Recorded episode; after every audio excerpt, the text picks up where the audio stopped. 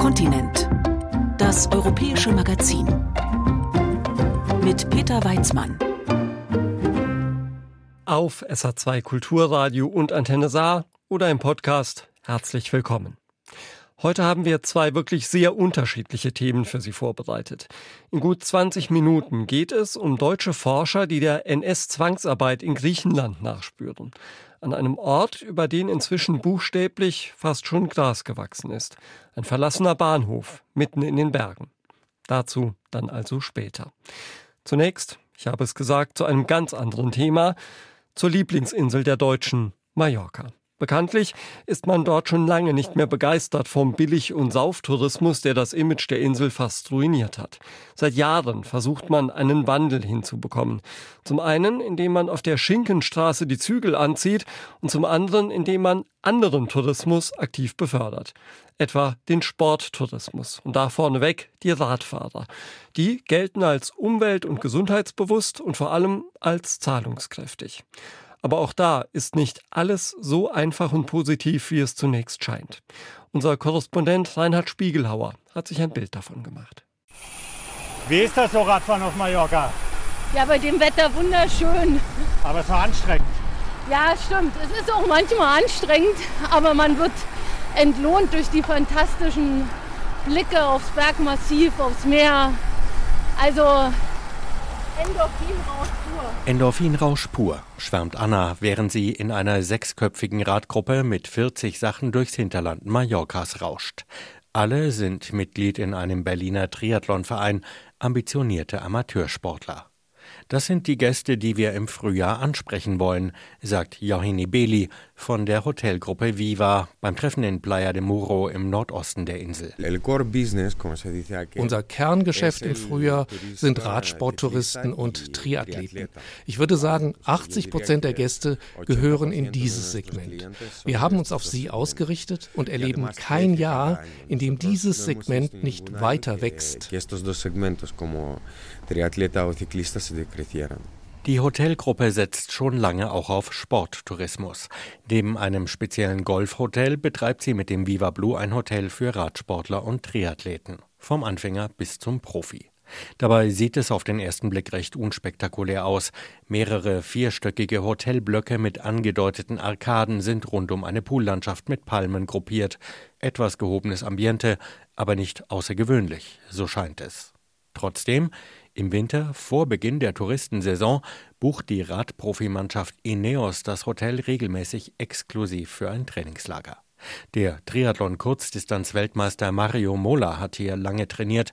Er stammt von der Insel und er ist Markenbotschafter. Wir wissen eben, worauf es ankommt, sagt Jauheni Beli.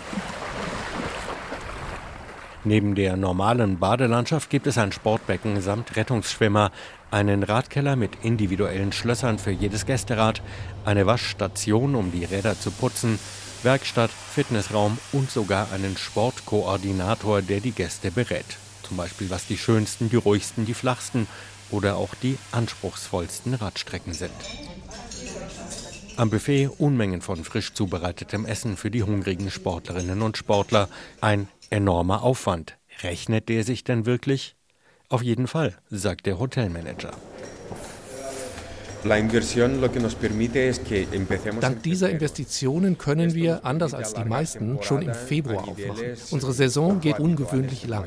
Dadurch, dass wir schon im Februar öffnen, haben wir beim Personal noch die große Auswahl. Das ist ein Wettbewerbsvorteil gegenüber anderen. Wir können das ganze Jahr über guten Service bieten. Eine ultralange Saison dank Sporttourismus als Wettbewerbsvorteil. Noch.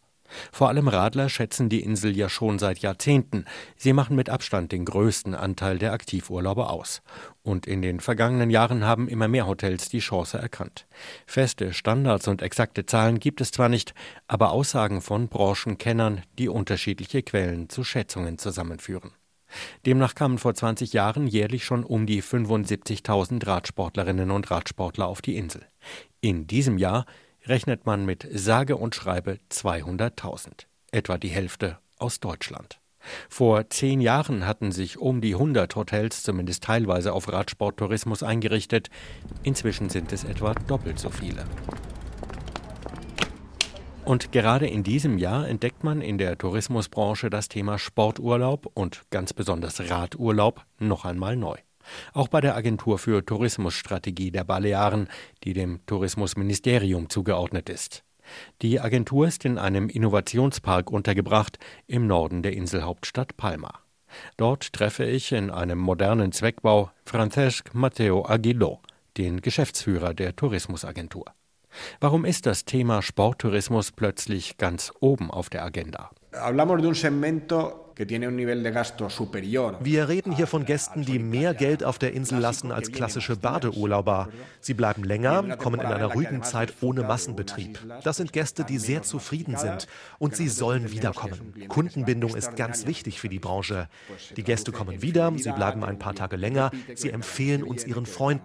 Wenn wir weniger von der Hauptsaison im Sommer abhängig sein wollen, ist das der Schlüssel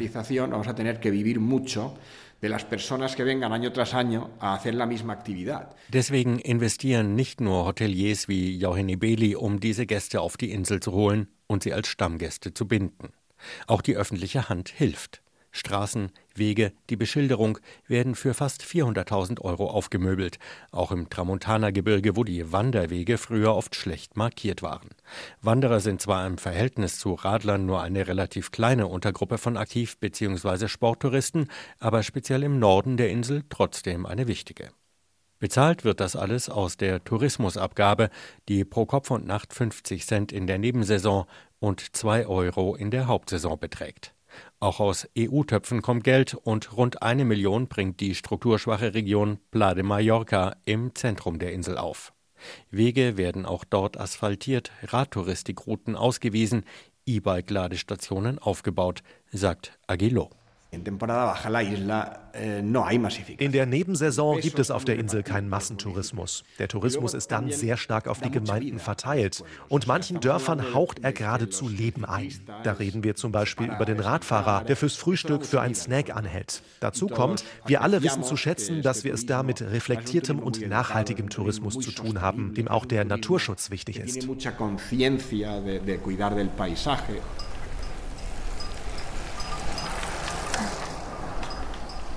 Schafweiden und Gebimmel, mediterrane Landschaft, eintauchen in die Natur. Das gehört tatsächlich für alle Sportlerinnen und Sportler, die ich treffe, dazu.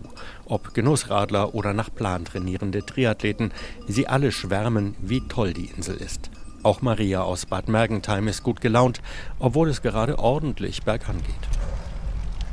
Hallo. Macht das Spaß? ja. Ja, Aber sicher, sicher, ganz sicher. Was genau macht daran Spaß? Was das Spaß macht. Man hat was getan, die schöne Landschaft. Man fährt den Berg hoch, hat schöne Ausblicke. Ja. Egal, ob die Tour 50, 100 oder noch mehr Kilometer geht, ob man zwei Stunden oder den ganzen Tag unterwegs ist, in fast jedem Dorf laden Cafés und Kneipen ein, Pause zu machen. Oft rund um einen Dorfplatz, wo man bei Sonne schon im Februar, spätestens im März draußen sitzen kann. Zum Beispiel in der Ortschaft Petra, ziemlich im Zentrum der Insel. Ja, also Petra ist äh, eigentlich schon ja, ein bekannter Platz ne, für, eine, für eine Kaffeepause. Das lag jetzt auf unserer Strecke und da haben wir gesagt, dann machen wir hier noch eine Pause mit einem leckeren Mandelkuchen und äh, Kaffee con leche. Also wir genießen die Zeit hier schon sehr, weil man sich doch ein bisschen sehr auf den Sport mehr fokussieren kann. Anke und Jürgen aus Koblenz trainieren für einen Langdistanz-Triathlon in Deutschland. Sie machen nicht bei jeder Ausfahrt eine Pause, aber auf der Plaza Ramon Llull und direkt angrenzend auf der Plaza Fray Junipero Serra ist im Frühjahr immer was los. Eine Art Donnerbalken stehen am Rand, dort werden die Räder mit dem Lenker oder dem Sattel eingehängt. Das ist platzsparend, denn in Stoßzeiten hängen hier mehrere hundert Räder, oft Carbonrenner, die tausende Euro wert sind. Sieben Cafés, Kneipen, Restaurants buhlen um hungrige und durstige Sportlerinnen und Sportler.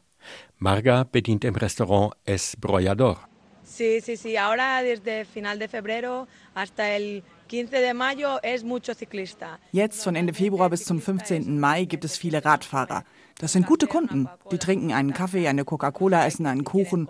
Manche wollen hier auch richtig essen statt im Hotel. Wenn sie es nicht mehr weit haben, Pizza und Salat zum Beispiel. Wenn sie noch weiterfahren müssen, zum Beispiel nach Palma, essen sie nur einen Kuchen zwischendurch. Gute Kunden, die ganz ohne Mietwagen unterwegs sind. Ist also die Kampagne für Sporttourismus tatsächlich auch eine Kampagne für sanften und nachhaltigen Tourismus? Eine Kampagne, die auch zum neuen Tourismusgesetz passt? Dieses Gesetz ist im vergangenen Sommer verabschiedet worden. Es verpflichtet Hotels, den eigenen Ressourcenverbrauch zu untersuchen und Aktionspläne zu erstellen. Fünf Jahre haben sie Zeit, den Energie- und Wasserverbrauch zu senken. Sie sollen weniger Müll produzieren, deswegen wird es mittelfristig zum Beispiel keine Einwegduschgel- oder Shampoofläschchen mehr geben. Die Küchen müssen jetzt regionale Produkte verarbeiten, wobei die geforderte Quote von drei Prozent bei Vier- und Fünf-Sterne-Hotels 4 Prozent nicht gerade ein radikaler Schritt ist. Aber nicht zuletzt ist auch die Zahl der Gästebetten gedeckelt worden auf 430.000. Da müssten Umweltschützer ja eigentlich jubeln, denn sie verlangen seit Jahrzehnten, dass die wechselnden Inselregierungen, dass die Gesellschaft anders mit dem Thema Tourismus umgehen soll. Eine der größeren Umweltschutzgruppen auf Mallorca ist die GOB, Grup Balear de Ornitología y Defensa de la Naturaleza. Die Vereinsräume in Palma liegen nicht weit von der Plaza de España entfernt, einem der belebtesten Plätze der Inselhauptstadt. Der Innenhof des Straßenblocks ist auch ein Pausenhof einer Grundschule. Margalida Ramis ist die Pressesprecherin der GOB. Mehr Sporttourismus, kann das die Insel vor dem Kollaps retten? Ist er ein Rezept gegen die Überfüllung durch den Massentourismus an den Stränden? Der Qualitätstourismus, von dem seit vielen Jahren die Rede ist? Ganz bestimmt nicht auf die Art und Weise, wie die Inselregierung, die öffentliche Verwaltung und der Tourismusbetrieb das Thema angehen, sagt Margalida Rames.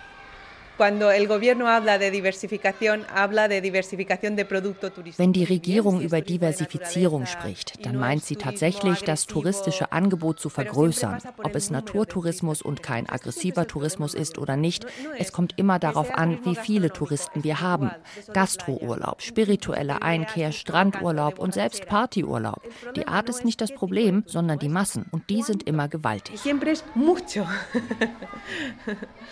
Knapp 11,5 Millionen Touristinnen und Touristen haben Mallorca im vergangenen Jahr besucht. Im bisherigen Rekordjahr 2019, unmittelbar vor der Pandemie, waren es rund 13 Millionen. Das heißt, auf jede Einwohnerin, jeden Einwohner kommen ungefähr 10 Gäste. Und Branchenfachleute glauben, dass dieses Jahr ein neuer Rekord möglich ist. Jetzt Sporttourismus zu propagieren und zu fördern, das gehe deshalb am Kern vorbei, kritisiert Umweltschützerin Ramis. Ich denke, wenn wir darüber sprechen, die Saison zu verlängern, müssen wir uns darüber im Klaren sein, dass die Insel trotzdem ein paar Monate Pause braucht. Wenn wir von einer Entzerrung sprechen, dann geht es uns darum, die Spitzen im Sommer auf andere Monate zu verlagern. Was wir aber tatsächlich erleben, ist, dass es im Sommer immer exzessiver wird und wir noch zusätzlich in der Nebensaison zulegen. Und Aktivtouristen seien zwar meist recht umweltbewusst, aber zugleich seien Wanderer und Mountainbiker eben zum Beispiel im Tramontana-Gebirge selbst in empfindlichen Ökosystemen unterwegs. Über das Thema der Belastung von schützenswerten Naturräumen hinaus gehe es aber um echte Nachhaltigkeit, sagt die Umweltschützerin. Was Mallorca wirklich brauche, sei eine Auseinandersetzung damit, wie sehr sich die Gesellschaft vom Tourismus abhängig gemacht habe und noch immer mache. Die Corona-Pandemie habe gezeigt, wie verletzlich das System sei. Ahora se habla mucho, por ejemplo, de la circularidad del sector turístico. ¿no? Antes se hablaba de sostenibilidad. Es ist gerade in Mode, über Kreislaufwirtschaft in der Tourismusbranche zu reden. Es gibt sogar ein Gesetz dazu. Und als Gesellschaft müssen wir darüber sprechen, wie wir die Belastung durch den Tourismus insgesamt reduzieren, wie wir die Wirtschaft breiter aufstellen. Natürlich ist das schwierig. Das muss man strategisch angehen. Aber in den Touristenregionen liegen die Bettenkapazitäten in ökologischer und sozialer Hinsicht weit über der Belastung Belastbarkeitsgrenze. Es braucht eine aktive Politik, die sich auch um Alternativen für die Arbeitskräfte im Tourismussektor kümmern muss.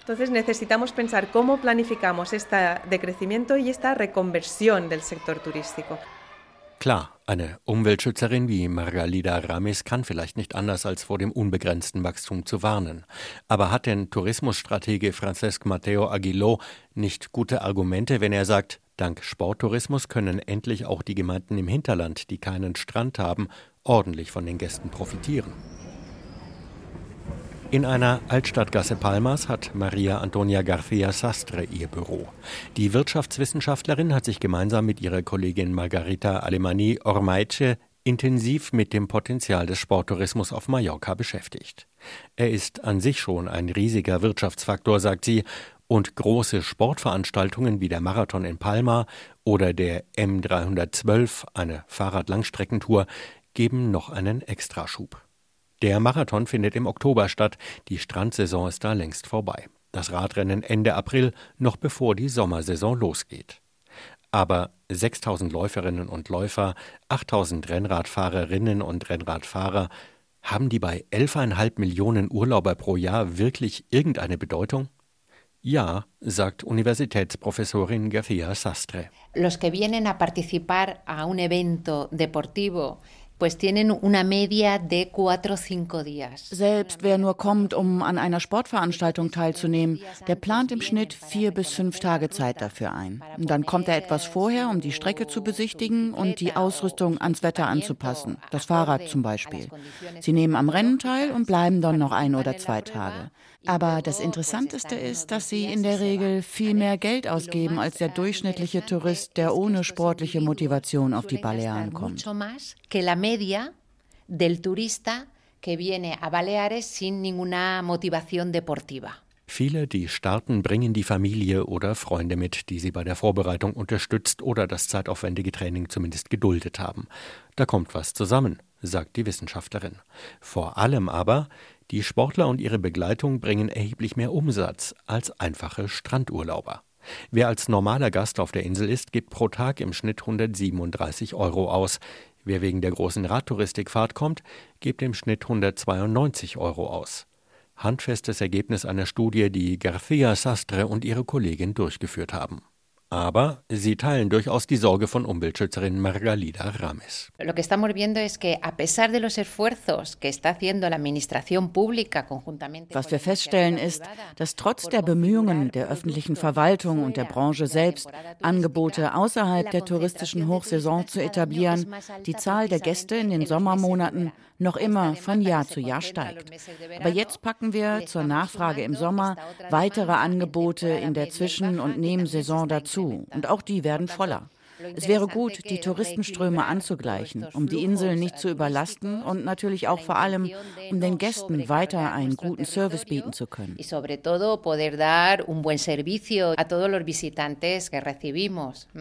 Nur auch wenn die Wissenschaftlerin es tatsächlich für wünschenswert hält, die großen Spitzen zu kappen, für viele, die im Sommer nach Mallorca kommen, sind die Vor- oder die Nachsaison keine Alternative, weil sie Kinder haben, die zur Schule gehen und der Urlaub deshalb in den Schulferien passiert, passieren muss.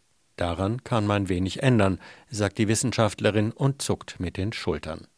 Dass die aktuelle Inselregierung jetzt perspektivisch pro Jahr 2000 Gästebetten abbauen will, und auch das erst in ein paar Jahren, ist bei mehr als 400.000 existierenden Plätzen höchstens ein Tropfen auf den heißen Stein.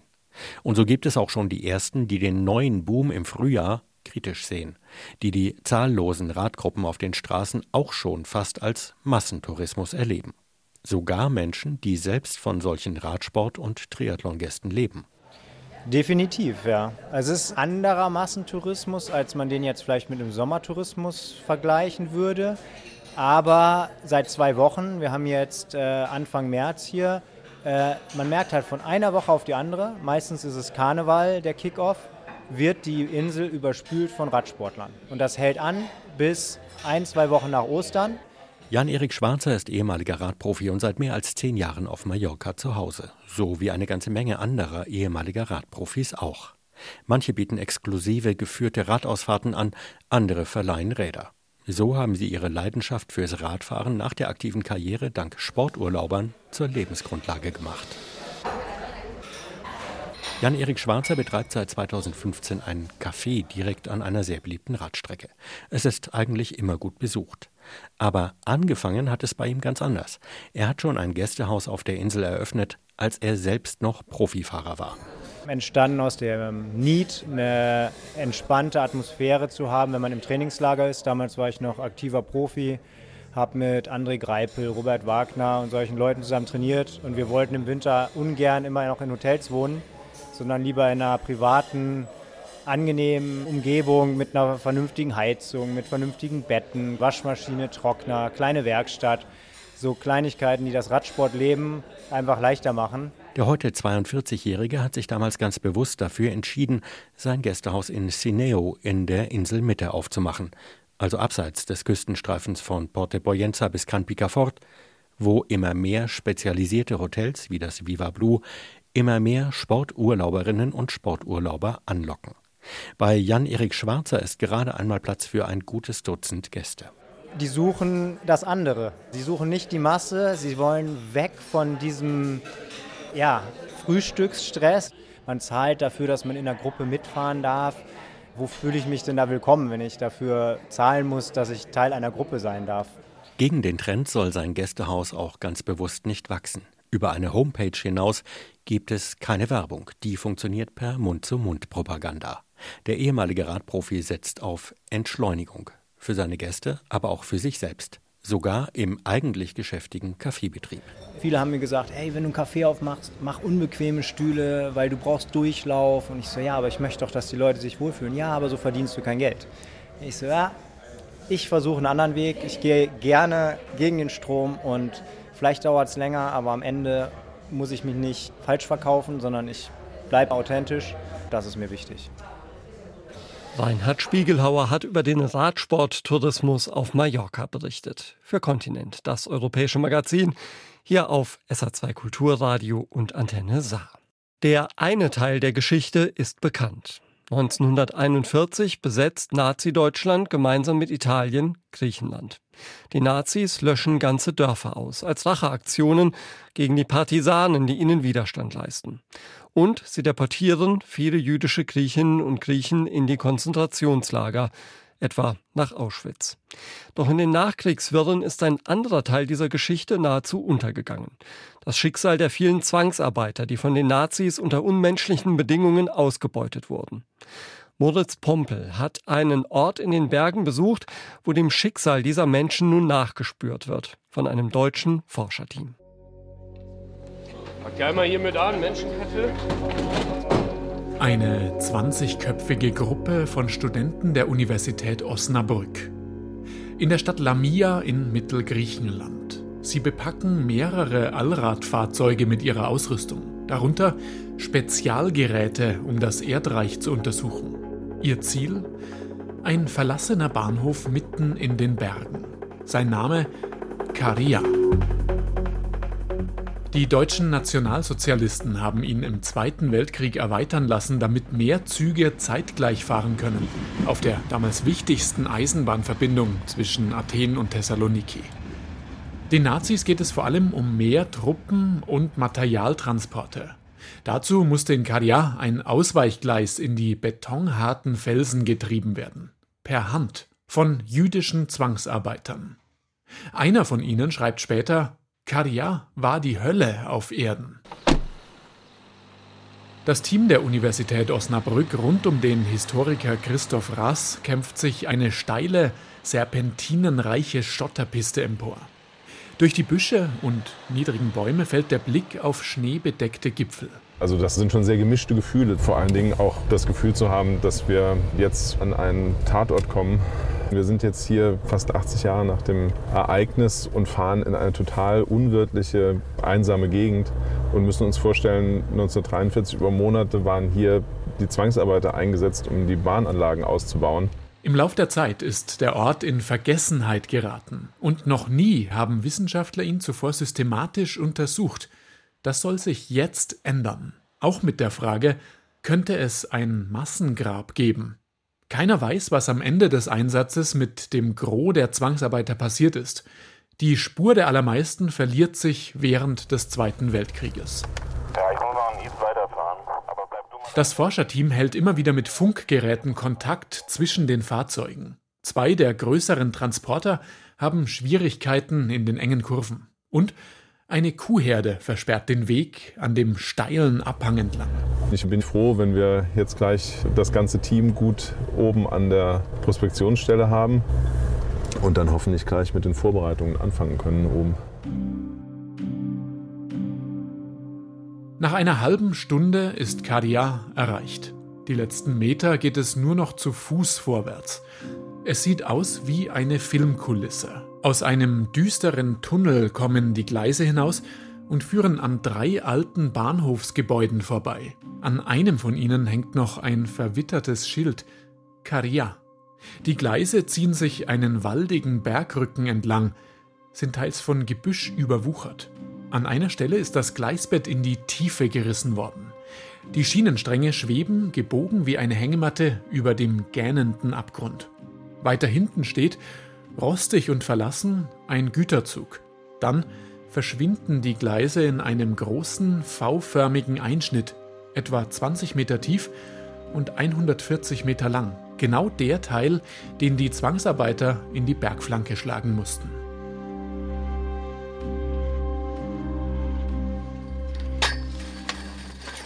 Das Team richtet sein Basislager ein und sichert an manchen Stellen das steile Gelände ab. Die Messgeräte müssen kalibriert werden. Ein sogenanntes Gradiometer. Es kann Gegenstände im Boden aufspüren, indem es Störungen im Erdmagnetfeld misst. Und ein Bodenradar, das die oberen Schichten im Erdboden scannt. So können eventuelle Gräber lokalisiert werden. Christoph Rass. Wir würden zum Beispiel erkennen können, wenn wir hier Gesteinsschichten im Unterboden haben und es wurde eine Grube ausgehoben, dann wurde die natürliche Lagerung des Gesteins verändert und dann sieht man tatsächlich, wo solche Schichtbrüche entstanden sind durch Gruben beispielsweise, die von Menschen ausgehoben wurden und dann wieder verfüllt. Wir haben Anhaltspunkte und wir müssen denen nachgehen und versuchen nach Kräften zu helfen, die Lage zu klären. Wird das Team während seines einwöchigen Einsatzes Hinweise auf ein Massengrab finden?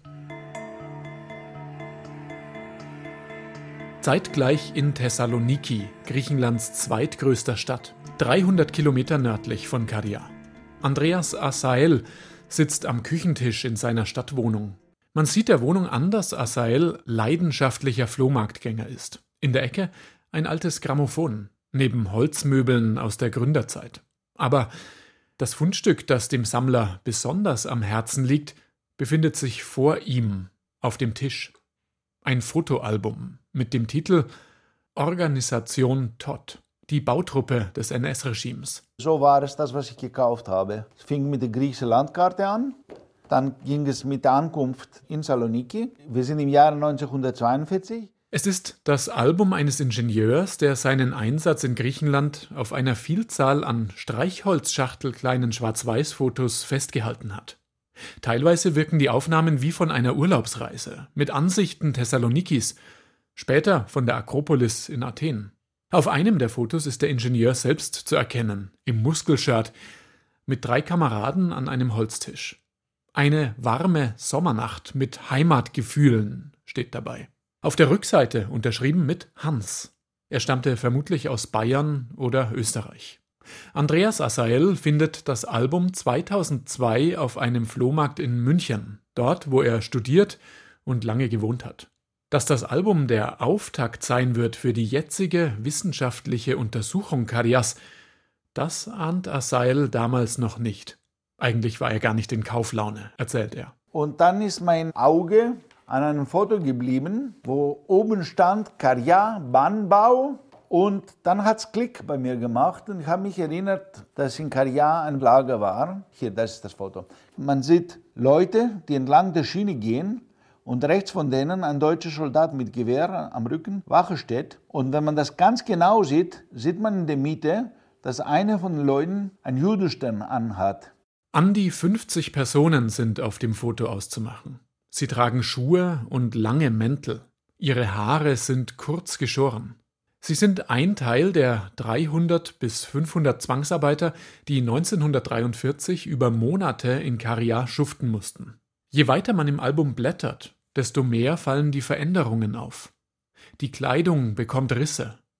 Die Arbeiter sind teils barfuß auf den scharfkantigen Steinen unterwegs. Offenbar sind ihre Schuhe im Lauf des Einsatzes zerschlissen. Mit Spitzhacken stehen sie im Felsen und kämpfen sich durch den Berg, um den V-förmigen Einschnitt für das Gleis freizuschlagen. Und das ist eines der grausamsten Fotos. Der Einschnitt ist fast zum Ende und man sieht abgemagerte Leute. Da sieht man den mit kaputten Klamotten, hinter ihm ein Alter, der sich bückt und da zwei Kinder, barfuß.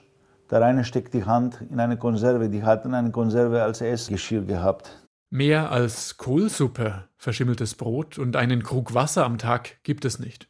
Bei zwölf Stunden harter Arbeit am Tag. Die Vorarbeiter hatten das Recht, jeden zu erschießen, der nicht gehorchte, schreibt später ein Überlebender. Wegen der Arbeitsbedingungen hatten bald fast alle offene Wunden. Bis August 1943 sterben rund 50 Menschen, die ganz in der Nähe verscharrt werden. So steht es im einzig bekannten Zeitzeugenbericht. Er ist in Ladino verfasst, eine Sprache, die dem Spanischen sehr ähnlich ist und die die Juden in Thessaloniki gesprochen haben. Die Zwangsarbeiter in Karia kamen wohl fast alle von hier. Schon früh ist die Stadt so etwas wie ein Melting Pot gewesen. Ein internationales Handelszentrum mit Juden, Muslimen, Christen. Sie alle haben friedlich miteinander gelebt.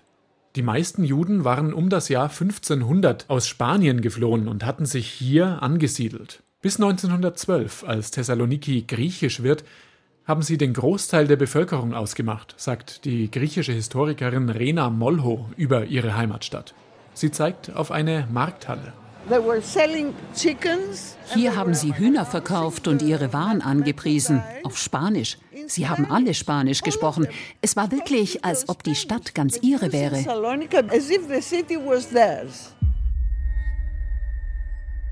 Der Niedergang beginnt 1917. Ein Großbrand zerstört das jüdische Viertel, inklusive vieler Synagogen, Bibliotheken und Schulen. Griechenland will in dieser Zeit vor allem eines sein, griechisch. Die Juden werden zur ungeliebten Minderheit, auch weil in der Stadt rund 100.000 griechischstämmige Flüchtlinge aus der Türkei aufgenommen werden. Schon bevor die Nazis kommen, wird eines der neuen jüdischen Viertel niedergebrannt. Jüdische Geschäfte werden boykottiert, der jüdische Friedhof, einer der größten seiner Zeit, muss der Universität weichen. Die Grabsteine werden zu Baumaterial. 1941 besetzen dann die Nazis Griechenland. Sie deportieren fast die gesamte jüdische Gemeinde Thessalonikis in Konzentrationslager. Gerade junge Männer kommen vorher aber zu Arbeitseinsätzen, etwa nach Karia. Die Eisenbahn dient den Deutschen für Truppentransporte, aber auch um Rohstoffe wie Bauxit und Eisenerze außer Landes zu schaffen. Und landwirtschaftliche Produkte. Die Folge? Eine Hungersnot, die vielen Zehntausenden Griechinnen und Griechen das Leben kostet. Lange hat sich Griechenland mit diesem Teil der Geschichte kaum auseinandergesetzt, sagt der Historiker Valentin Schneider, Projektleiter der German Occupation Database. Griechenland hatte ja die schwere Geschichte, dass nach dem Rückzug der deutschen Truppen 1944 der Bürgerkrieg ausgebrochen ist in Griechenland, der zu tiefen Verwerfungen in der griechischen Gesellschaft geführt hat zwischen Linken und Rechten, die es auch nicht ermöglicht haben, dass man als Volk gemeinsam eine nationale Erinnerung aufbaut. Und dieser Prozess ist noch unterwegs. Orte wie Karia werden erst jetzt systematisch untersucht. Auch mit der Frage, was lässt sich über die Lebensbedingungen vor Ort herausfinden? Wer waren die Menschen, die dort Schwerstarbeit verrichten mussten? Bis auf den einen Bericht eines Überlebenden ist fast nichts bekannt. Und das Fotoalbum allein ist eine nicht unproblematische Quelle, sagt Valentin Schneider. Weil es sind ja die Fotos aus der Täterperspektive. Es ist keine neutrale Quelle. Es ist die Dokumentation eines Bauingenieurs, der Arbeit, die er geleistet hat im Krieg. Was wir zum Beispiel nicht haben auf den Fotos sind Innenansichten der Baracken, wo die Zwangsarbeiter leben mussten. Und deswegen ist es wichtig, über dieses Fotoalbum hinaus so gut wie möglich alles andere zu dokumentieren. Vor Ort untersucht das Team der Universität Osnabrück mit dem Magnetfeldmesser den Bereich, in dem früher die Baracken standen. An manchen Stellen sind noch die Grundmauern zu erkennen. Lassen sich hier vielleicht persönliche Gegenstände finden? André Jepsen, im Team verantwortlich für die geoarchäologischen Untersuchungen, kann die ersten Daten recht schnell, zumindest grob, am Computer auswerten. Genau, das ist das erste Messbild von dem hinteren Barackenbereich. Und wir sehen einige ja. kleinere Metallteile hier noch. Vorschlag wäre dann jetzt mit einer Bohrung einfach nochmal nachzuschauen, ob wir da ja. weitere Hinweise kriegen, um was es sich eigentlich genau handelt. Um ein 3D-Modell von Karia anzufertigen, nutzt das Team eine Drohne mit Spezialkameras. Sie schießt auch hochaufgelöste Fotos des Einschnitts auf der Suche nach alten Meißelspuren. Christoph Rass. Also das ist schon ganz schön verrückt. Von ganz da oben bis hier runter haben die mehr oder weniger von Hand diesen Einschnitt hier reingegraben. Im Verlauf der einwöchigen Arbeit vor Ort will das Team auch den Bereich untersuchen, der als mögliche Grablage gilt. Ein schräger Hang in einem Tal unterhalb der Bahnschienen. Noch einmal in Thessaloniki bei Andreas Asael und seinem Fotoalbum. Er ist sich sicher, dass es in Karia ein Massengrab gibt, dass die Zwangsarbeiter nach ihrem Einsatz an Ort und Stelle erschossen worden sind. Was ihn so sicher macht, seine eigenen Erkundungen vor Ort. Unter anderem ein Gespräch mit dem Bahnhofswächter der Nachkriegszeit.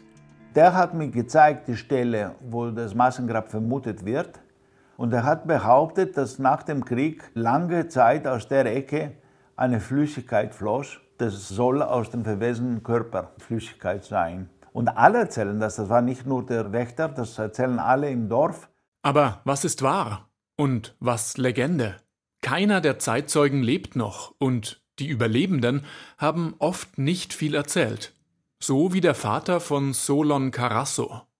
Der Unternehmer sitzt in seinem Büro in einer Textilfirma in Thessaloniki. An der Wand hängt ein Schwarz-Weiß-Foto seines Vaters Cecco Carasso. Ein Mann mit weichen Gesichtszügen, aber ohne jedes Lächeln. Den Blick nach vorne gerichtet, als wolle er alles tun, nur nicht zurückschauen. Als Cecco Carasso 20 Jahre alt war, ist fast die gesamte Familie nach Auschwitz deportiert worden und nie wieder zurückgekommen. Er dagegen kam nach Karja zur Zwangsarbeit. Später spricht er nur das Nötigste darüber, sagt sein Sohn. Wir haben schon nachgefragt, aber er hat nicht viel erzählt. Er wechselte gleich das Thema. Er sprach über die Arbeit oder über etwas anderes. Vielleicht wollte er, dass die Sache vergessen wird.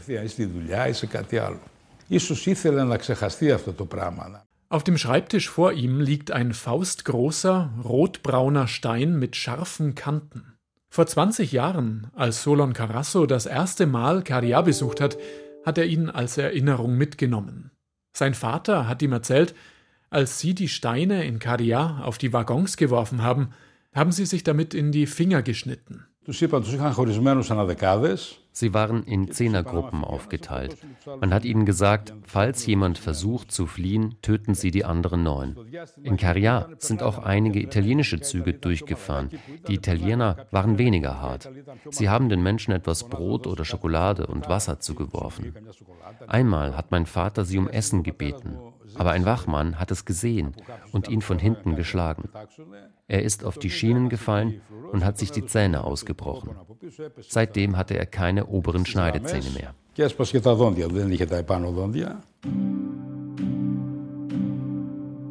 Solon Carassos Vater überlebt Karia, weil er mit einem Freund trotzdem entscheidet zu fliehen. Ihnen gelingt es, sich durchzuschlagen hinunter ins Tal, jenseits eines Flusses, und sich bei einer Lehrerin zu verstecken, die den abgemagerten Männern zu essen gibt. Dann schließen sie sich den Partisanen an, die gegen die Nazis kämpfen. Dass jetzt Forschende Caria das erste Mal systematisch untersuchen, findet Solon Carasso gut, weil so vielleicht mehr ans Licht kommt über das Schicksal der Zwangsarbeiter, wie seinen eigenen Vater. Zurück in Caria. Nach langen und intensiven Tagen hat das Team der Universität Osnabrück die Arbeiten am Bahnhof inzwischen abgeschlossen. Wegen schlechten Wetters hat es die Auswertung in die Hotellobby verlegt. Hier werden die ersten Funde abfotografiert und eingescannt, Fotos und 3D-Aufnahmen sortiert, Bodenschichtuntersuchungen ausgewertet. Auch die Stelle, die im Verdacht steht, ein Massengrab zu sein, hat das Team rund um Historiker Christoph Rass untersucht. Das Ergebnis? Wir würden jetzt es für sehr wahrscheinlich halten, dass dort kein Grab im Untergrund liegt. Das sind aber natürlich immer nur Wahrscheinlichkeiten. Wir reden hier von einem riesengroßen Baustellengelände. Wir sind uns eigentlich ganz sicher, dass auch vor Ort Menschen ums Leben gekommen sind und die werden auch irgendwo in der Umgebung dieser Baustelle vergraben worden sein. Und einen Gegenstand können die Forschenden direkt mit den Zwangsarbeitenden in Verbindung bringen. Einen kleinen Knopf, der wahrscheinlich in der Baracke abgefallen und durch eine der Ritzen im Boden verschwunden ist. Das ist ein sehr feiner Perlmuttknopf und wir sehen auch auf den Bildern, dass viele der Zwangsarbeiter, als sie eingetroffen sind, quasi in ihren besten Kleidern gekommen sind. Und wir haben tatsächlich auch verschossene deutsche Munition gefunden. Das heißt also Patronenhülsen, sodass wir auch wissen, an dieser Stelle sind Waffen abgefeuert worden. Wir wissen nicht aus welchem Grund, aber das ist eben doch auch ein deutliches Zeichen der Gewalt, die an diesem Ort geherrscht hat. Die Auswertung der Gegenstände und der vielen Daten wird das Team noch das ganze Jahr beschäftigen. Und es sind Funde wie der Knopf, kleine Überreste, die die Spur der Menschen vor Ort in Kadia langsam nachzeichnen.